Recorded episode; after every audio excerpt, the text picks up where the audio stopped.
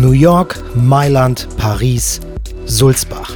Heute erfahrt ihr in der Digitalkantine, welche Verbindung zwischen dem 9170 Einwohnerstädtchen im Taunus und den Modemetropolen dieser Welt besteht. Heute bei uns ist Christian Herold, der Director Consumer Experience des Kosmetikunternehmens Cosnova. Die vertriebenen Marken Essence und Catrice findet ihr zum Beispiel in Drogeriemärkten, im Lebensmittelhandel, in Kauf- und Warenhäusern, Parfümerien, Modehäusern und natürlich online. Und weil es wahnsinnig spannend ist, in welcher digitalen Tiefe und auf welchen Kanälen Christian Cosnova an den Mann oder die Frau bringt, haben wir ihn eingeladen. Viel Spaß beim Zuhören. Die Beauty-Branche wird deutlich, deutlich äh, differenzierter und äh, was in China funktioniert, muss nicht in Europa funktionieren oder was in Asien funktioniert, muss nicht in Europa funktionieren, um umgedreht. Live-Shopping ist ganz groß in, in, in, in China und ja. Asien mit ja. teilweise schon 25 Prozent äh, Umsatzanteil am E-Commerce. Ist in Europa für viele Konsumenten auch noch, noch fremd, auch wenn es immer äh, stärker kommt. Auch hier geht es halt wieder beobachten. Ich laufe Ironman ähm, oder bin lange Zeit auch Ironman gelaufen, ähm, weil das ein Sport ist, der dich sowohl mental als auch physisch an die Grenzen bringt. Und ich glaube, dass äh, Erfolg äh, ähm, nach der Komfortzone beginnt. Ja, herzlich willkommen zu einer neuen Folge der Digitalkantine. Ähm, wir freuen uns, dass wir wieder äh, einen Gast persönlich vor uns sitzen haben. In der Corona-Zeit mussten wir ja oft mal remote arbeiten und äh, aus der Ferne Menschen aufzeichnen. Aber heute haben wir wieder jemanden Fleisch und Blut mit langer Anreise äh, hier sitzen. Christian Herold von Cosnova, äh, Director Consumer Experience. Habe ich dich richtig vorgestellt? Das ist erstmal das Wichtigste oder habe ich irgendwas Falsches erzählt? Das ist genau richtig, ja. Anreise lang ist natürlich relativ. Also Frankfurt, das kann sich ziehen. Äh, ich bin gestern mit dem Auto gefahren ähm, und weil ich am Abend erst gefahren bin und da ging es recht gut. Aber ich glaube, du kannst da auch schon Stunden fahren und, und, und stehen. Wollte ich gerade sagen, ja. äh, vor Frankfurt steht man gerne mal, wenn man ja. oder wenn man um, über, über Frankfurt fahren muss, hat man öfter schon mal Probleme. Richtig, ja. Ansonsten stimmt das, ist Direct der Consumer Experience. Ähm, ist, auch, ist auch eine Besonderheit, weil was Cosnova, was wir als Consumer bezeichnen, ist äh, für den Rest der Welt wahrscheinlich der Customer.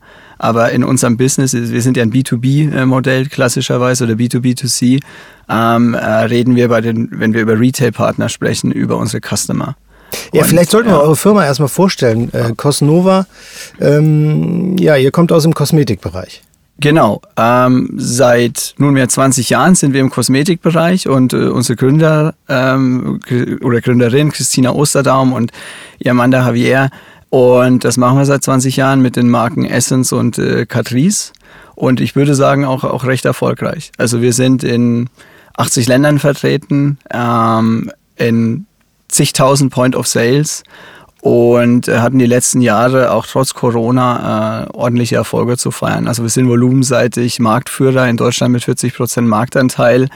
Aber das ist ja nur ein Teil der Geschichte. Was uns echt gelungen ist, ist zu einem exzellenten Preis-Leistungs-Verhältnis tolle Kosmetik anzubieten. Tierversuchsfrei, mittlerweile klimaneutral und äh, das mit äh, circa 450 Mitarbeitern am Standort in Sulzbach, also hier auch in, in Deutschland, in Hessen äh, und nochmal circa äh, 200 bis 300 äh, verteilt äh, in der Welt. Und ihr seid, ihr seid ein Familienunternehmen? Komplett familiengeführt und auch tatsächlich von Anfang an, also da war ich, ich kann das jetzt nur vom Hörensagen äh, so wiedergeben, aber tatsächlich auch profitabel. Von Anfang an gewachsen, äh, mit DM groß geworden, mit den Drogerien groß geworden, ähm, schon von Anfang an mit quasi kaum Marketingbudget äh, groß geworden in den sozialen, also mittlerweile würde man sagen in den Social-Media-Kanälen, früher über Mund-zu-Mund-Propaganda, einfach weil das Produkt überragend stark ist. Und dafür stehen wir. Du hast gerade so schön gesagt, äh, ihr seid äh, aus Sulzbach. Äh, wenn man jetzt so an große Kosmetikunternehmen denkt und so weiter, dann denke ich so an New York, Paris. Ich meine, habt da auch Standorte, so ist das. Richtig. Aber wie kommt man in Sulzbach dazu, eine Kosmetikfirma zu gründen? Ist da irgendwas bekannt über, die, über den wirklichen Nukleus, die Entstehungsgeschichte? Das ist eine gute Frage, da habt ihr mich jetzt erwischt. Ähm, ich meine, das war dadurch bedingt, also Christina und hat damals gewohnt, noch in Frankfurt, meine ich. Mittlerweile lebt sie in Wiesbaden. Ähm, ich denke, das war einfach dem geschuldet, dass da Office Space äh, frei war und äh, wir so schnell gewachsen sind. Denn auch Christina hatte mit den ersten Mitarbeitern und Mitarbeiterinnen, von denen noch ganz viele in der Firma sind. Also das ist, wenn man anfängt, das ist dann so, das ist übrigens die Mitarbeiterin Nummer drei und das ist Mitarbeiterin Nummer vier. Äh, dann kann man sich das vorstellen wie so ein Avatar, der so eine Zahl über den Kopf trägt. Und dann weiß man, das waren diejenigen, die ganz am Anfang in Christinas Wohnzimmer äh, die Pakete gepackt haben. Und das war halt so schnell, so viel, dass so ein Wohnzimmer nicht mehr ausgereicht hat weswegen man dann äh, einen anderen Standort gebraucht hat mit mehr Mitarbeitern und dann ein, ein Lager äh, in, in Butzbach, jetzt heute CNL. Aber warum wir jetzt in Sulzbach äh, sind, ich kann dir das nicht sagen. Ein Stück weit auch Heimatverbundenheit. Aber wie gesagt, ich habe es ja auch angesprochen, ja. ihr seid ja auch dann nachher irgendwann äh, in New ja. York gelandet, in äh, Paris gelandet, also in den großen Metropolen quasi. Ja, ja. Also New York, äh, wir sind auch in, in, in Italien vertreten und klar, ähm, steuern aber das Business äh, schon aus, aus Sulzbach heraus. Äh, natürlich sind aber unsere Subsidiaries dann in, der, in ihrer Entscheidungsfindung auch, auch so frei, dass sie sagen können, ich passe mich den regionalen Marktgegebenheiten an. Aber es ist schon so, dass wir gerade auch sehen, die, die Beauty-Branche wird deutlich, deutlich äh, differenzierter und äh, was in China funktioniert, muss nicht in Europa mhm. funktionieren oder was in Asien funktioniert, muss nicht in Europa funktionieren, um umgedreht. Und einer unserer strategischen äh, Eckpfeiler ist auch das Thema äh, Internationalisierung in dem Sinne, dass wir international stärker in eine Konsumentenzentrierung kommen. Das geht mit den Shades an, die wir in den Ländern anbieten, am Point of Sale, aber auch online. Also logischerweise bietest du in den afrikanischen Ländern dann eher dunkle Shades an und bewirbst die auch ganz anders. Ähm, und geht dann weiterhin über, über Services äh, bis hin zu, zu Vertriebsmodellen, wo wir dann Inwiefern würdest du denn sagen, dass vielleicht auch, äh, wir sind nun mal in der Digitalkantine, das Digitale ein Grund dafür ist, dass es überhaupt möglich ist, so ein Unternehmen, äh, ganz klein angefangen, in Sulzbach zu internationalisieren? Ja, ähm, natürlich ist es bei uns so, wir haben noch noch 10% Online-Anteil. Also das ist der digitale Anteil, wenn ich nur an, an Sales denke. Nun wissen wir aber auch, äh, dass der gemessene Sales ungefähr 25 Prozent vom eigentlichen Einfluss ist. Also wenn ich 10 Prozent Umsatz im, im, im E-Commerce mache und E-Commerce ist sowohl Retail als auch Marktplätze als auch eigener D2C, äh, sind bis zu 40 Prozent digital beeinflusst. Und äh, mittlerweile ist das Schöne, es ist immer besser messbar. Und früher war es einfach so, es war so eine Art Leap of Faith. Man hat äh, schon versucht, über, von Anfang an über Social Media Kanäle wie Instagram und Co. Äh, die Themen zu pushen. Und ganz am Anfang war es aber natürlich so, äh, dass wir vor allem breit wurden in der Fläche über Retailer wie in DM. Ähm, und dann auch die großen internationalen Retailer. Also wenn du dann an Walmart zum Beispiel denkst, wobei wir in Amerika jetzt noch nicht so die hohe Marktdurchdringung haben, aber das war damals einfach der Grund, äh, warum wir auch sehr, sehr schnell gewachsen sind und skalieren konnten. Vor allem in Europa und dann über die Grenzen hinweg. Ja, du hast gerade das Wort schnell mit reingebracht. Äh, ist vielleicht auch ein ganz gutes Stichwort, äh, wenn wir dich hier als Menschen, als Person äh, sitzen haben. Wir haben eben so ganz vor dem Podcast ein bisschen geplaudert. Ich bin mit dem Fahrrad, was man aber nicht wirklich sportlich nennen kann. Du warst heute Morgen noch ordentlich trainieren.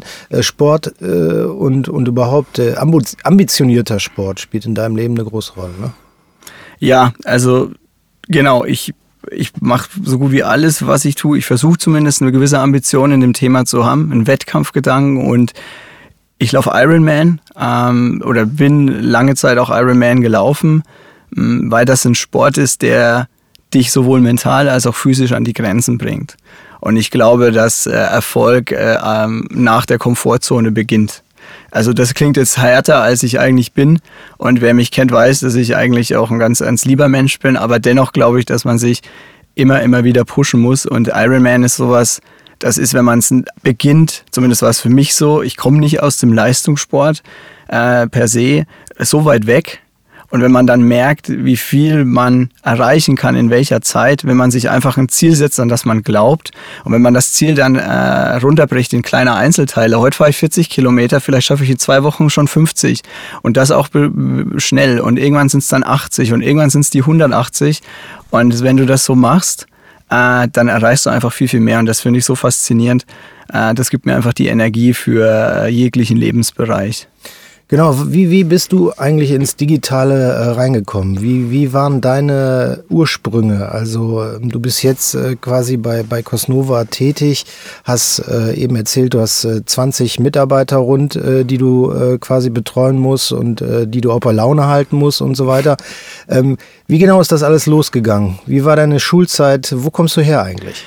Ja, also ich glaube, das ist unschwer zu hören. Ich, ich komme aus Oberfranken. Ähm, das R ist quasi in uns drin. Ähm, ich glaube, ich musste sogar mal zum Logopäden, weil, das, weil ich das R nicht richtig rollen konnte. Und das ist kein also Scherz. Lothar, Lothar Matthäus macht das äh, besser, würdest du sagen? Äh, wahrscheinlich macht er das besser. Äh, finde ich, finde ich jetzt aber nicht so schlimm. Ähm, ich bin in einem, in einem Ort aufgewachsen, äh, der nennt sich äh, Wokunstadt. Das kennt wahrscheinlich kein Mensch. Die nächstgrößere Stadt ist Kulmbach und vielleicht Bayreuth. Ähm, bin da auch äh, zur Grundschule gegangen.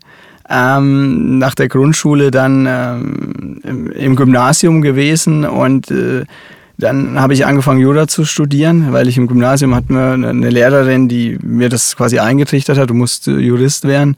Habe dann aber schnell für mich gemerkt, nachdem ich ein paar Scheine gemacht habe, äh, dass ich eher äh, dann noch was Generisches mache, und zwar äh, BWL mit Schwerpunkt Medienmanagement. Und über den Weg bin ich dann mehr und mehr ins, ins Digitale gekommen. Das klingt aber mehr streamlined, als es tatsächlich ist, weil also im Kern bin ich eigentlich ein Mensch, der sich bewegen muss. Und zwar den ganzen Tag. Kenn meine, ich, ja. meine Schulzeit geht, ging los ich bin von der Grundschule heimgegangen äh, äh, oder vom Gymnasium und ich war fünf Tage die Woche draußen. Entweder ich habe Fußball gespielt oder ich habe sonst was gemacht. Ähm, wahrscheinlich ist es das äh, dadurch auch bedingt, dass bei mir als kleines Kind äh, ADHS diagnostiziert wurde. Und ähm, das schon was war, wo du als Kind merkst, also heute wär, ist es ja ein Stigmata, weil man das ja bekommt, weil Eltern das Kind nicht unter Kontrolle haben. Das war damals noch anders. Ich bin 85 geboren da hatten wir wahrscheinlich Glück, dass das ein Arzt sie denn äh, diagnostiziert hat. Ähm, und bei mir war es einfach so, das hat sich bemerkbar gemacht, dass ich unheimlichen Bewegungsdrang, aber auch Entdeckergeist hatte. Also meine Eltern haben mir, in, in, da war ich noch in der ersten oder zweiten Klasse, haben sie mir Lexikas vorgelesen, weil ich das so spannend fand. Das würde ich, glaube ich, macht sonst ein kleines Kind nicht. Ich konnte mit links und mit rechts schreiben.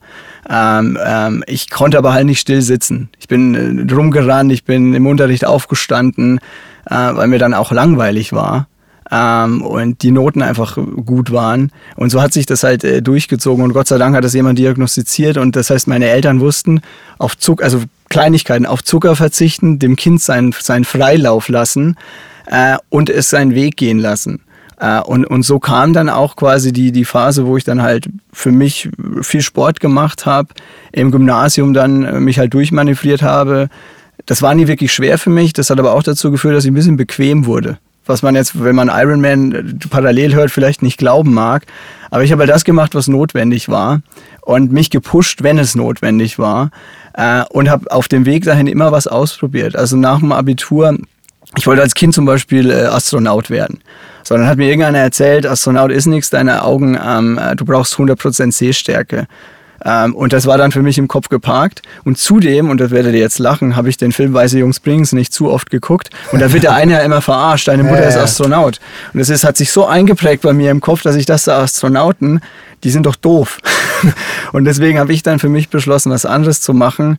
Äh, habe dann nach dem Abitur gesagt, so, du musst mal äh, Animateur werden, musst mal so in die, in die Showbranche, weil du willst auch auf einer Bühne stehen, du willst Bühnenpräsenz lernen. Dann habe ich halt das gemacht, habe für, für TUI gearbeitet eine Zeit lang, habe logischerweise das äh, Sportsprogramm gemanagt und äh, habe viel Bühnenpräsenz gehabt, habe da auch Showtanz gelernt, äh, bin dann im Jurastudium dazu gekommen, auch mal an einem Ball zu tanzen. Also wer den Chrysanthemball in München kennt, das ist sowas wie der Wiener Opernball, äh, nur halt in, in, in Deutschland. Den habe ich dann mit dem Walzer äh, eröffnet. Und so habe ich halt für mich immer mal was ausprobiert, bis ich dann halt mehr und mehr über BMW Innovationsmarketing, wo ich lange als Werkstudent war und dann auch nochmal ähm, als Praktikant während des Studiums, bin ich mehr und mehr ins Digitale gekommen. Und dann habe ich über Zufall jemanden kennengelernt im Fitnessstudio in meiner Heimat. Dirk Glauber, der jetzt auch ein äh, CDO bei, bei der Cosnova ist. Und der hat mich angequatscht und hat gemeint, hey, Christian, kannst du mir mal kurz helfen? Der hat ein Training gemacht und ich habe hier für mich, ich habe damals HIT trainiert, das war schon 2009, da hat man das, glaube ich, noch nicht so gemacht. Ähm, was machst du da? Ist spannend. Und so sind wir ins Gespräch gekommen. Und der hat mich, äh, hat mir halt erzählt, was, was die Otto Group oder in dem Fall Bauerversand äh, so macht im Thema digital. Und ich hatte davon wenig Ahnung. Ich wusste von BMW, wie man so eine Marke aufbaut, was das heißt, wie man eine Marke führt. Ähm, im, Im Studium hatte ich schon natürlich ein bisschen ähm, Kontakt äh, zum Thema digital, aber mehr als QR-Codes. Also wir hatten dann ein, zwei auch coole Projekte mit dem Z4 zum Beispiel. In, in London kann man auch sie noch auf YouTube angucken oder Mini Chase Stockholm, das waren schon coole Projekte, aber alles spielerisch. Und er hat mich dann auf, den auf das Thema Mobile äh, und Mobile Product Management gebracht oder Mobile Shopping, so war es damals. Und dann war ein Kernelement für mich, als ich in der, in der, in der Tram saß in München und jeder hatte dieses äh, iPhone oder Smartphone in der Hand und hat da drum, äh, drauf rumgeklickert. Und von dem Punkt war mir klar, das wird alles verändern. Und ich habe meinen Freund gesagt, ich gehe äh, weg ähm, aus München und ich fange E-Commerce an äh, in, in der Otto Group. Ähm, äh, in dem oder speziell bei Bauerversand äh, mit weniger Bezahlung und alle haben mich für verrückt erklärt. Ähm, aber so ging es eigentlich richtig los und durch, dieses, durch diesen Moment bin ich mehr und mehr ins Digitale gerutscht. Ähm, und ansonsten, ja, waren das so Momente, wenn meine Eltern dann erzählen, Christian, du wolltest schon als Kind wissen, warum, warum du den Gameboy, also du wolltest nicht Gameboy spielen, du wolltest von uns erklärt bekommen, warum du das faszinierend findest. Du hast dir Werbevideos angeguckt, wie ähm, den, den einen von Steve Jobs äh, und Apple, ähm, This is for the crazy ones, here's to the crazy ones.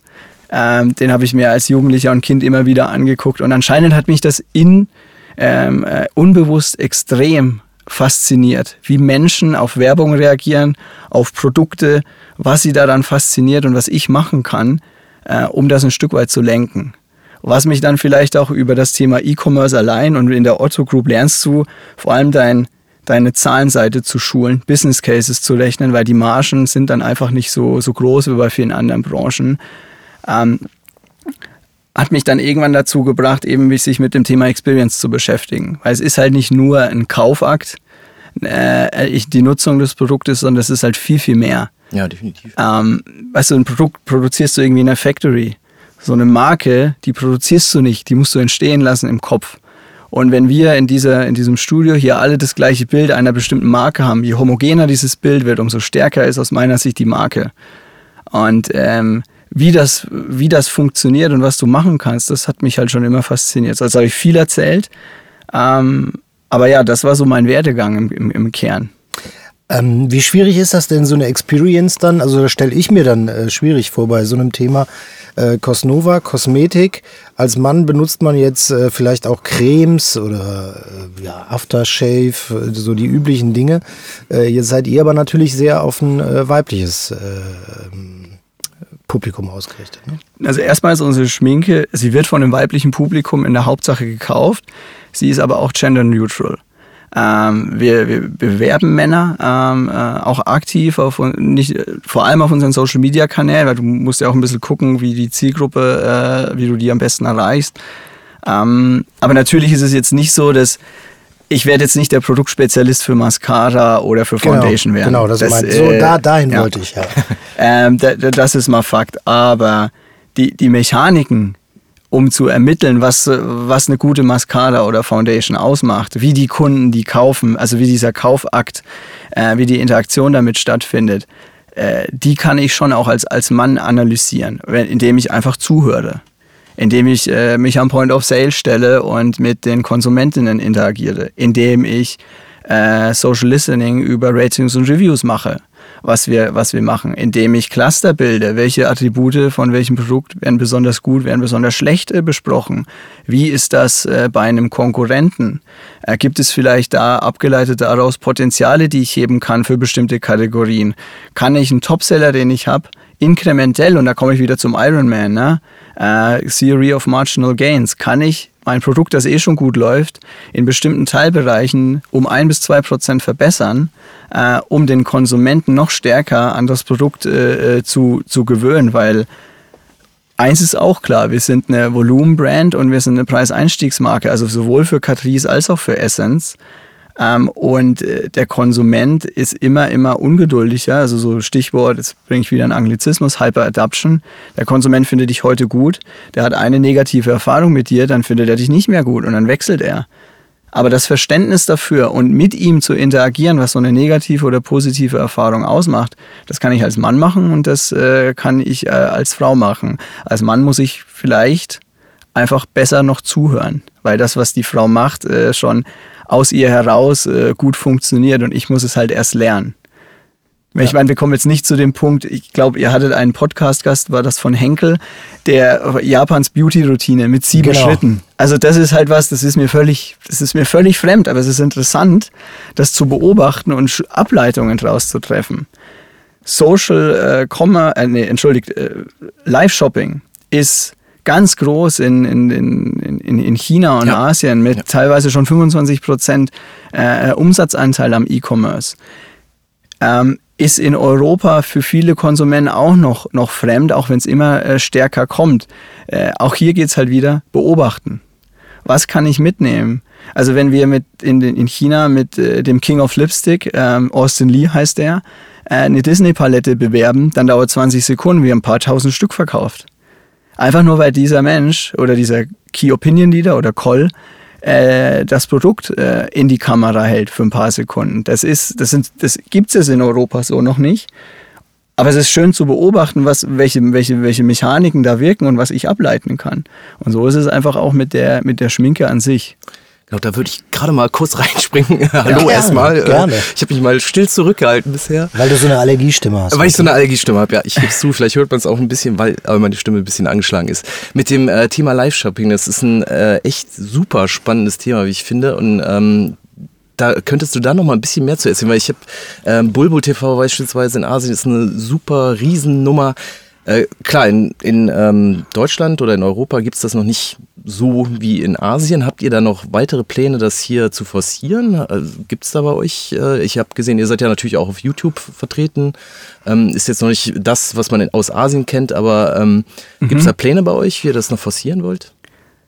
Also wir, Live-Shopping trennen wir so in, in zwei unterschiedliche Richtungen. Das Live-Shopping, was eher so eine Art Commodity und, und Umsatztreiber sein kann, äh, das ist das, was du bei den Retail-Partnern machst. Also was auch die Retail-Partner immer stärker pushen und auch die anderen großen Plattformen. Also ein Douglas äh, macht Live-Shopping und ist da sehr, sehr bekannt für, dass sie das äh, mit Einführung seit Corona ähm, und glaube ich mit einer Beteiligung auch einem Star aus dieses Startups in Berlin regelmäßig durchführen und auch äh, da wirklich Erfolge feiern. Also das sind wir dabei. Ähm, wir sind aber auf der anderen Seite auch selbst aktiv äh, über eigene Formate. Und die eigenen Formate sind, die haben aktuell, also auch, auf, die machen wir auf den eigenen, auf den eigenen Shops und da bin ich natürlich viel freier, wie ich das Produkt präsentieren kann. Ähm, wir haben da 2019 was, glaube ich, oder Ende 2020. Seit Corona bin ich mit den Zeiten immer so ein bisschen äh, durcheinander. Mit, mit Lisa ein Projekt gemacht und mit Geometry, wo wir beispielsweise auf den eigenen Kanälen äh, vier Streams äh, durchgeführt haben. Und das Spannende dabei war, die, die User nehmen das extrem gut an. Also unsere Zielgruppe, 74 Prozent haben im Schnitt gesagt, ich finde das Format relevant oder höchst relevant für mich. Mhm. Äh, und fast 90 Prozent haben gesagt, ich würde so ein Format zukünftig wieder anschauen. Äh, dann hatten wir Engagement Rates von 14 Minuten durchschnittlicher äh, äh, Viewing-Dauer pro Unique Visit äh, und Interaktionsquoten im Chat von zwischen äh, 63 und 93 Prozent. Oh. Also das ist ein Format, das gut funktioniert. Mhm. Wenn das um Engagement geht, um ich lade die Marke Stück für Stück über den Kontaktpunkt weiter auf. Ähm, wenn es um Abverkauf geht, war es bedingt erfolgreich. Da stecken einfach keine Voluminas dahinter. Das war aber weder auf der, auf der eigenen Plattform, über die eigenen Kanäle erfolgreich, noch über die Kanäle unserer Retail-Partner. Wir haben es aber auch nicht bewertet nach, wie viel kann ich da abverkaufen. Die Krux wird aber sein, ein Retailer wird unsere Live-Shopping-Aktivitäten, also wenn eine Essence und eine Catrice ein Live-Shopping-Format macht, schon aus seiner Sicht nach den Volumen, die er dann umsetzt, äh, bewerten. Und da müssen wir halt einfach gucken, mit wem machen wir das. Und das ist wahrscheinlich dann ähnlich wie in, in China auch Creator und Influencer getrieben. Mhm. Und da gibt's ja gerade bei Douglas und jetzt äh, auch bei DM mehr und mehr Formate, wo du dich in Anführungszeichen einkaufen kannst. Du suchst dir dann einen Creator, der für dich die Streams macht. Das wird dein Gesicht, der Brand in diesem Shop, in die, bei diesem Retailer. Es bleibt aber eine Commodity. Ich bin angewiesen auf deren Technologien, angewiesen auf deren, wie lange hast du Zeit, auf deren Slots, wann kannst du dich einbuchen, auf deren Media Budgets und Spendings. ist alles schön und gut, machen wir gerne mit. Was wir aber vor allem denken, dass wir Live-Shopping auf den eigenen Plattformen als Experience-Shopping-Formate platzieren mhm. können. Meet the Expert, Behind the Scenes, ja. IT-Nerds explaining how to use Mascara. Also das sind dann Themen, wo du die Marke auch wieder aufladen kannst und wo du über, mit, über deine Zielgruppe gegebenenfalls mehr lernst. Und so bewerten wir Live-Shopping aktuell. Ist für uns ein, äh, Spielfeld, ähm, über das wir Erfahrung sammeln wollen. Genau. Und den Bereich baut ihr auch gerade äh, aus, also äh, ich sag mal, äh, eigenen Content äh, zu produzieren, eigenes Studio aufzubauen, äh, eigene Leute zu haben, die äh, eure, eure Sachen dann nach vorne bringen.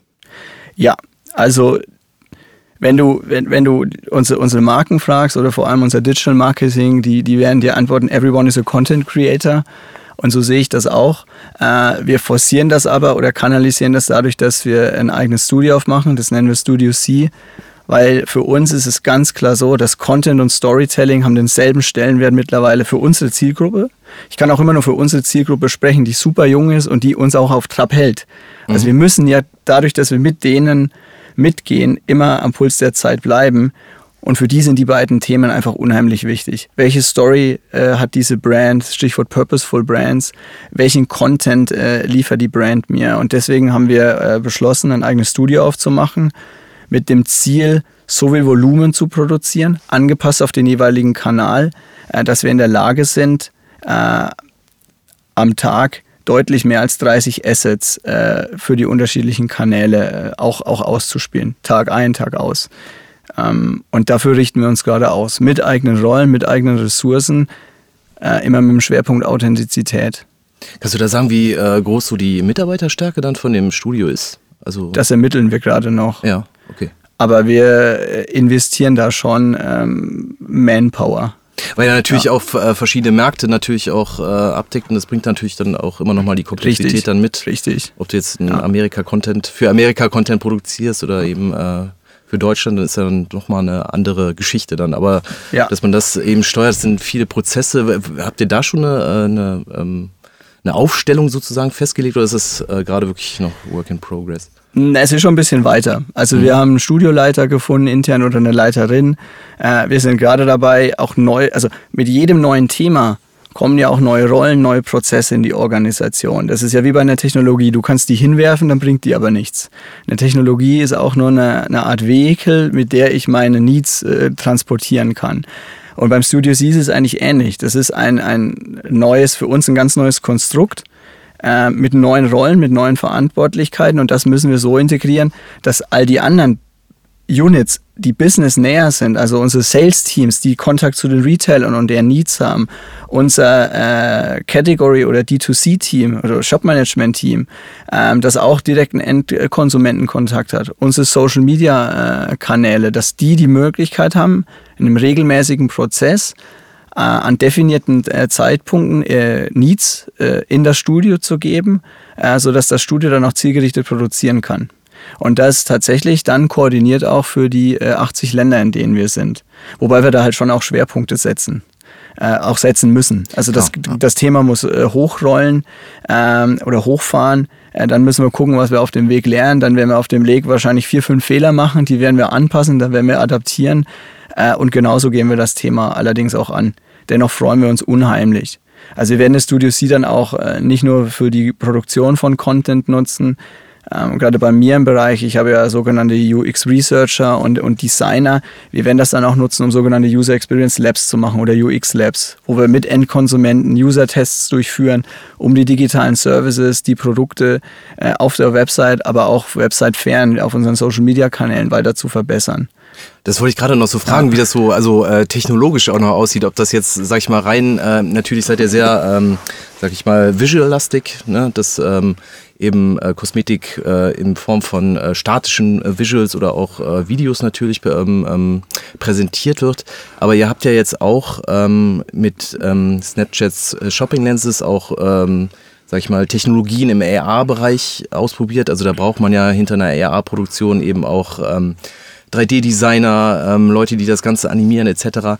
Ähm, Habt ihr da im, im Studio dann auch solche Positionen vorgesehen oder ist das, also, oder äh, probiert ihr euch oder wollt ihr euch in den Labs dann auch an neuen Technologien, vielleicht auch mal ganz äh, Metaverse oder etc. ausprobieren? Das sind erst jetzt drei oder vier Themen ja, auf, auf, den, auf den Tisch gebracht. Also, Antwort auf eins. Das, äh ich, wo, mit was fange ich denn mal an? Also Meta können wir auspacken. Ich glaube, das ist eine Diskussion für sich. Ja, Meta werden wir einsteigen.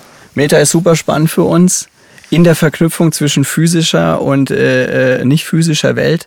Kings of Leon als Beispiel mit dem, mit dem Album, das sie auf den Markt gebracht haben, in Verbindung mit äh, einem NFT und je nachdem, was du gekauft ja, hast, das ja. NFT, hast du ein Front Row Seat im Konzert bekommen.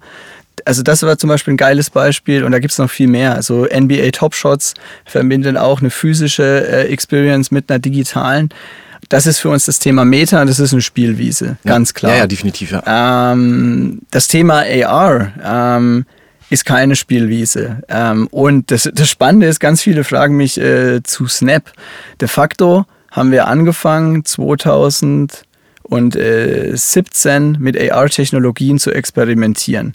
Und da gibt es ja ein paar große am Markt. Äh, mittlerweile also Modiface, äh, Perfect Corp oder UCAM. Äh, und Revive ist, glaube ich, eine, eine, dritte. Ich weiß jetzt gar nicht, wie, wie sie heißen. Ähm, und seit 2019 setzen wir aus unserer Sicht den, den Marktführer davon in allen Ländern auf allen Touchpoints äh, ein. Also wir haben noch nicht überall ausgerollt, aber wir haben UCAM, wir partnern mit UCAM, ähm, dem größten äh, AR-Provider weltweit. Die sind mittlerweile super App, haben eine Milliarde Downloads äh, in, in der deren äh, Perfect Corp App im App Store. Und wir haben angefangen, als Covid äh, uns Vollgas erwischt hat. Und der Moment am Point of Sale, der für uns einer der wichtigsten war, und zwar das Anprobieren des, des Testers, mhm. Äh, das ist ja auch ein, ein olfaktorisches Erlebnis. Du, du willst sehen, wie die Konsistenz ist. Du willst gucken, wie er sich anfühlt. Also der Lippenstift im Gesicht, auf der Haut. Äh, du willst es auch ein bisschen riechen. Ist das unangenehm oder nicht? Ist plötzlich weggefallen. Und dann sind wir hingegangen und haben an jedem Point of Sale oder nahezu allen Point of Sales weltweit, ich glaube in 67 Ländern waren wir, haben wir QR-Codes angebracht, Re Revival of the QR-Code, wenn man so will, äh, mit dem die, den die Kunden scannen konnten und über den Scan konnten sie bei uns äh, ihr Produkt digital ausprobieren. Das haben wir mit UCAM ausgerollt. Und dann haben wir das erweitert auf die Website in Kategorie äh, Lippe und Auge ähm, und rollen das jetzt mehr und mehr äh, auf die unterschiedlichen Touchpoints aus. Mit Snap haben wir angefangen und YouTube. Es folgen äh, Instagram, es wird TikTok folgen, äh, Google wird folgen, weil wir einfach sagen, wir wollen jeden Touchpoint da draußen zu einer Erweiterung unserer eigen, zu unserem, von unserem eigentlichen Shelf machen. Jeder Touchpoint da draußen soll dem Kunden ein Stück weit ein Markenerlebnis bieten. Ähm, und genau, das ist für uns AR. Also es ist für uns undenkbar, das aus der, aus der Gesamt-Customer Journey mittlerweile wegzudenken. Was ich auch noch äh, extrem spannend finde, was ich weiß nicht, vielleicht äh, überrumpel ich dich da jetzt auch, aber das Thema Digitalisierung am POS. Ja. Ist ja auch so ein Thema, ähm, man kann ja da auch Dinge tun. Habt ihr sowas auch irgendwie mal auf dem Schirm gehabt, dass ihr äh, mehr, also es ist natürlich auch immer abhängig, in welchen Märkten du stehst, ob der äh, derjenige, äh, der den Markt eben betreibt, das überhaupt zulässt oder in bestimmten Stores halt zulässt. Habt ihr da auch Dinge, die ihr ähm, ausprobiert schon oder die ihr vielleicht zukünftig mal ausprobieren wollt? Weil ähm, ich habe immer so das Gefühl, dass gerade die, eigentlich wäre es möglich, die Digitalisierung des POS oder, oder weiter voransteht. Es gibt natürlich auch immer irgendwelche ähm, Concept Stores, äh, wo viele Dinge dann mal ausprobiert werden. Ähm, aber dass das noch so ein bisschen, äh, so ein bisschen hinterherhinkt manchmal. Wie ist da, wie ist da deine Erfahrung oder eure Erfahrung? Habt ihr da, habt ihr da Dinge geplant? Das, das würde mich auch noch interessieren. Also, ich kann nicht, kann nicht alles verraten, aber was du schon vorweggenommen hast, wir sind ein Stück weit abhängig auch von der Bereitschaft des Retail-Partners selbst, mit uns äh, da digital sich erweitern zu wollen. Und kein Partner hat es gerne, dass Wobbler oder ganz viel Aufsteller ja, rund ja. um das, das Shelf stehen, äh, die dann irgendwie äh, digitale Services bewerben. Gleichzeitig ist aber mein gesamtes Team oder mein Bereich sehr, sehr insights-driven. Und was wir uns jedes Mal fragen ist, bevor wir was aussollen, hat, erfüllt das eigentlich ein Kundenneed oder ist da ein Kundenbedürfnis, das unerfüllt ist? Und zu dem Thema AR, es sind eigentlich zwei Sachen, die, die, die uns, die für uns augenöffnend waren. Oder die Verbindung virtuelle äh, Welt zu, zu nicht virtueller Welt. Das erste ist, wir haben festgestellt, dass fast 50 Prozent unserer Konsumenten am Point of Sale ihr Smartphone schon in der Hand haben. Ähm, Gleichzeitig hat sich die Anzahl, das Volumen an Ratings und Reviews äh, in der Zeit seit Corona verdoppelt weltweit. Und das war ja davor schon nicht wenig. Das hat sich allein in den letzten zwei Jahren fast verdoppelt. McKinsey-Studie vor ein paar Monaten äh, erschienen. 63 Prozent unserer Konsumenten besuchen einen digitalen Touchpoint bei uns, um Produktinformationen zu bekommen. Und hier ist vor allem für diese Konsumenten entscheidend, dass sie äh, Informationen äh, von anderen Usern bekommen, um das Produkt authentisch zu machen. So, jetzt wissen wir, fast 50 Prozent der User haben ihr Point of Sale in der Hand, äh, ihr Smartphone am Point of Sale in der Hand. Äh, digitale Tester, äh, Tester gab es während Corona nicht mehr. Ähm, wir wechseln 50 Prozent unseres Sortimentes äh, jedes Jahr.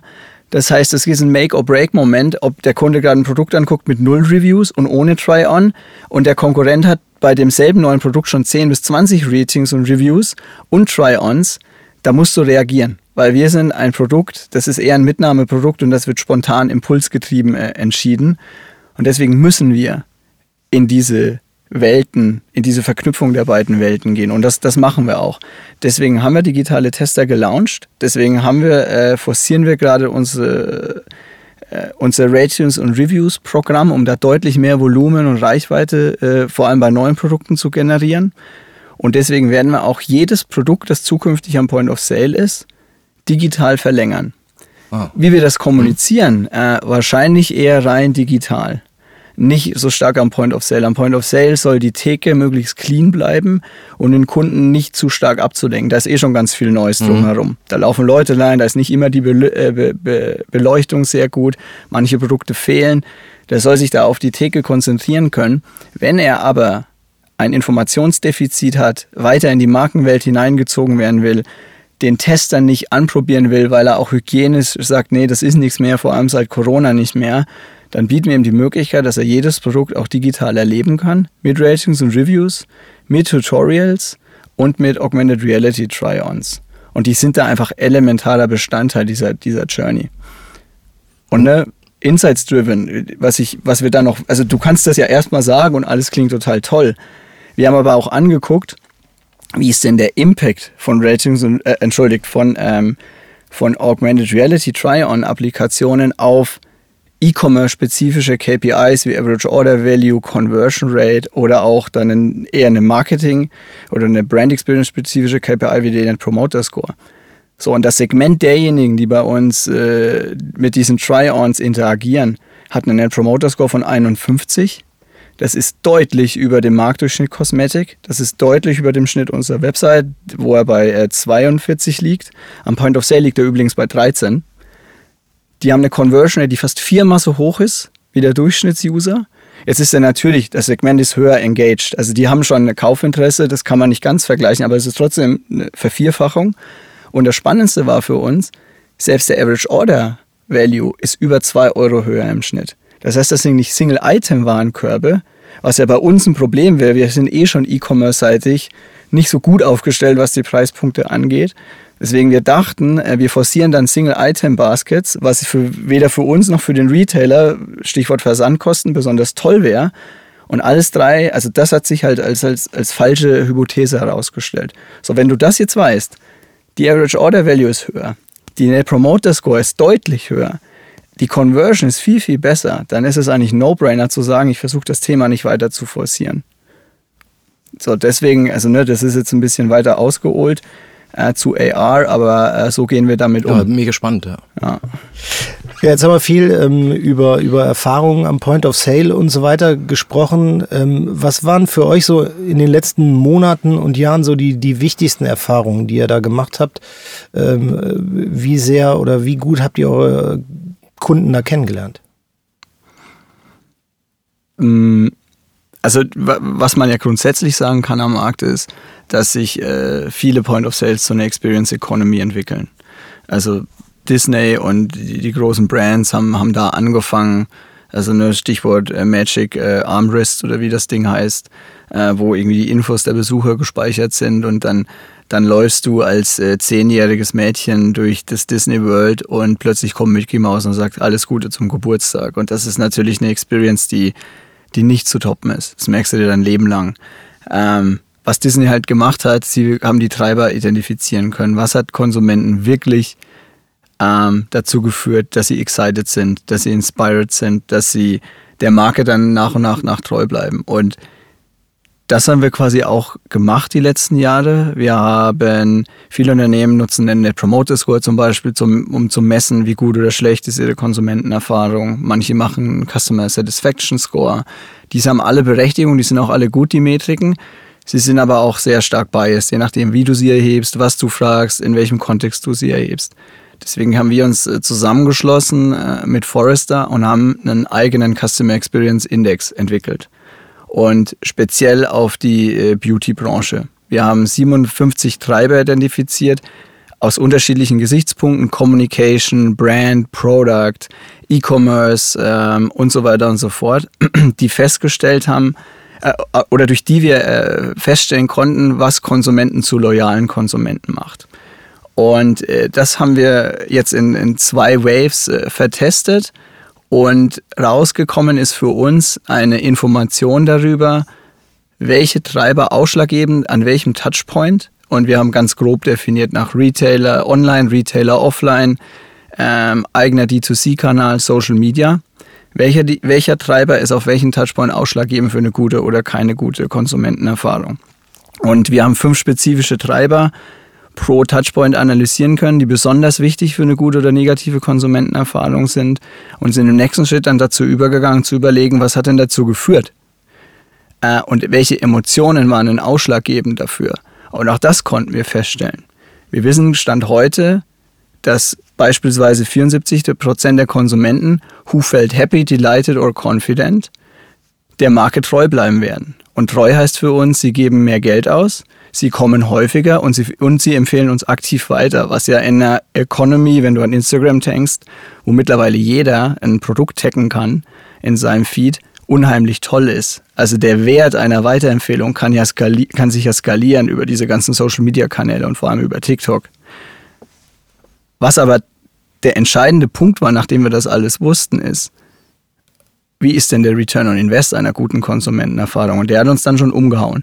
Auch wenn er vor allem auf dem Papier existiert, aber es ist quasi ein, ein Fixstern, den du dir setzt. Und wenn wir jetzt wissen, was macht eine gute oder schlechte Konsumentenerfahrung aus und ich weiß dann im nächsten Schritt, was die mir auch monetär bringt und wir können sagen, dass für bestimmte Zielgruppen äh, der Return on Invest doppelt so hoch ist, also Konsumenten mit einer positiven äh, Markenerfahrung geben die nächsten sechs Monate oder sind bereit, die nächsten sechs Monate doppelt so viel Geld auszugeben als Konsumenten mit einer schlechten Markenerfahrung, ähm, konnten wir jetzt hingehen und gezielt diese äh, Erfahrungen an den einzelnen Touchpoints initiieren. Und wir hatten ja schon über Point of Sale, Augmented Reality, Ratings und Reviews gesprochen. Aber das Gleiche konnten wir beispielsweise im Community Management machen. Wo wir dann einfach gesagt haben, hey, eine unserer Marken sagt, we want to make beauty fun. Und wenn ein, ein wichtiger Treiber für einen loyalen Kunden I felt happy war, dann ist doch der nächste einfache Schritt im Community Management, also in dem Team, das Millionen an Kontakten weltweit hat, tagtäglich, zu sagen, we want to increase happy emotions on this touchpoint.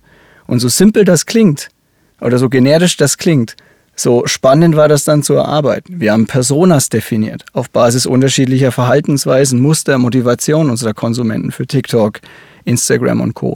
Diese Personas haben wir losgeschickt und, und das Ergebnis ist einfach umwerfend. 60 Prozent unserer Community kennt beispielsweise eine der Personas, unserer weltweiten Community. Die denkt sogar, diese Persona ist echt.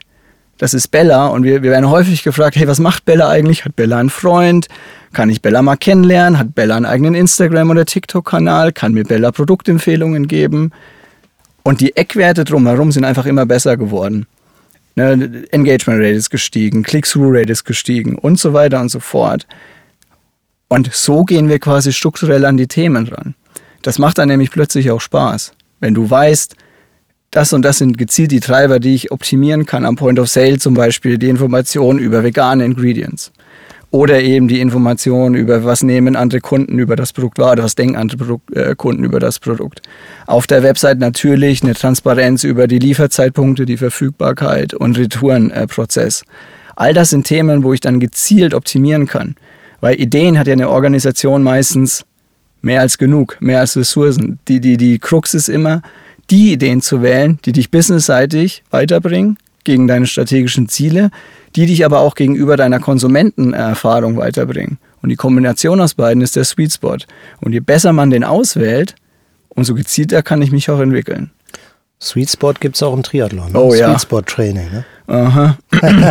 es ist immer dann, wenn es dann wirklich wettkampfspezifischer wird, trainierst du dann äh, mehr und mehr am Sweet Spot. Machst aber erst, wenn du fit bist. Also insgesamt hört man raus, der Triathlon oder dein Sport äh, spielt auch viel in deinen Beruf rein. Ja.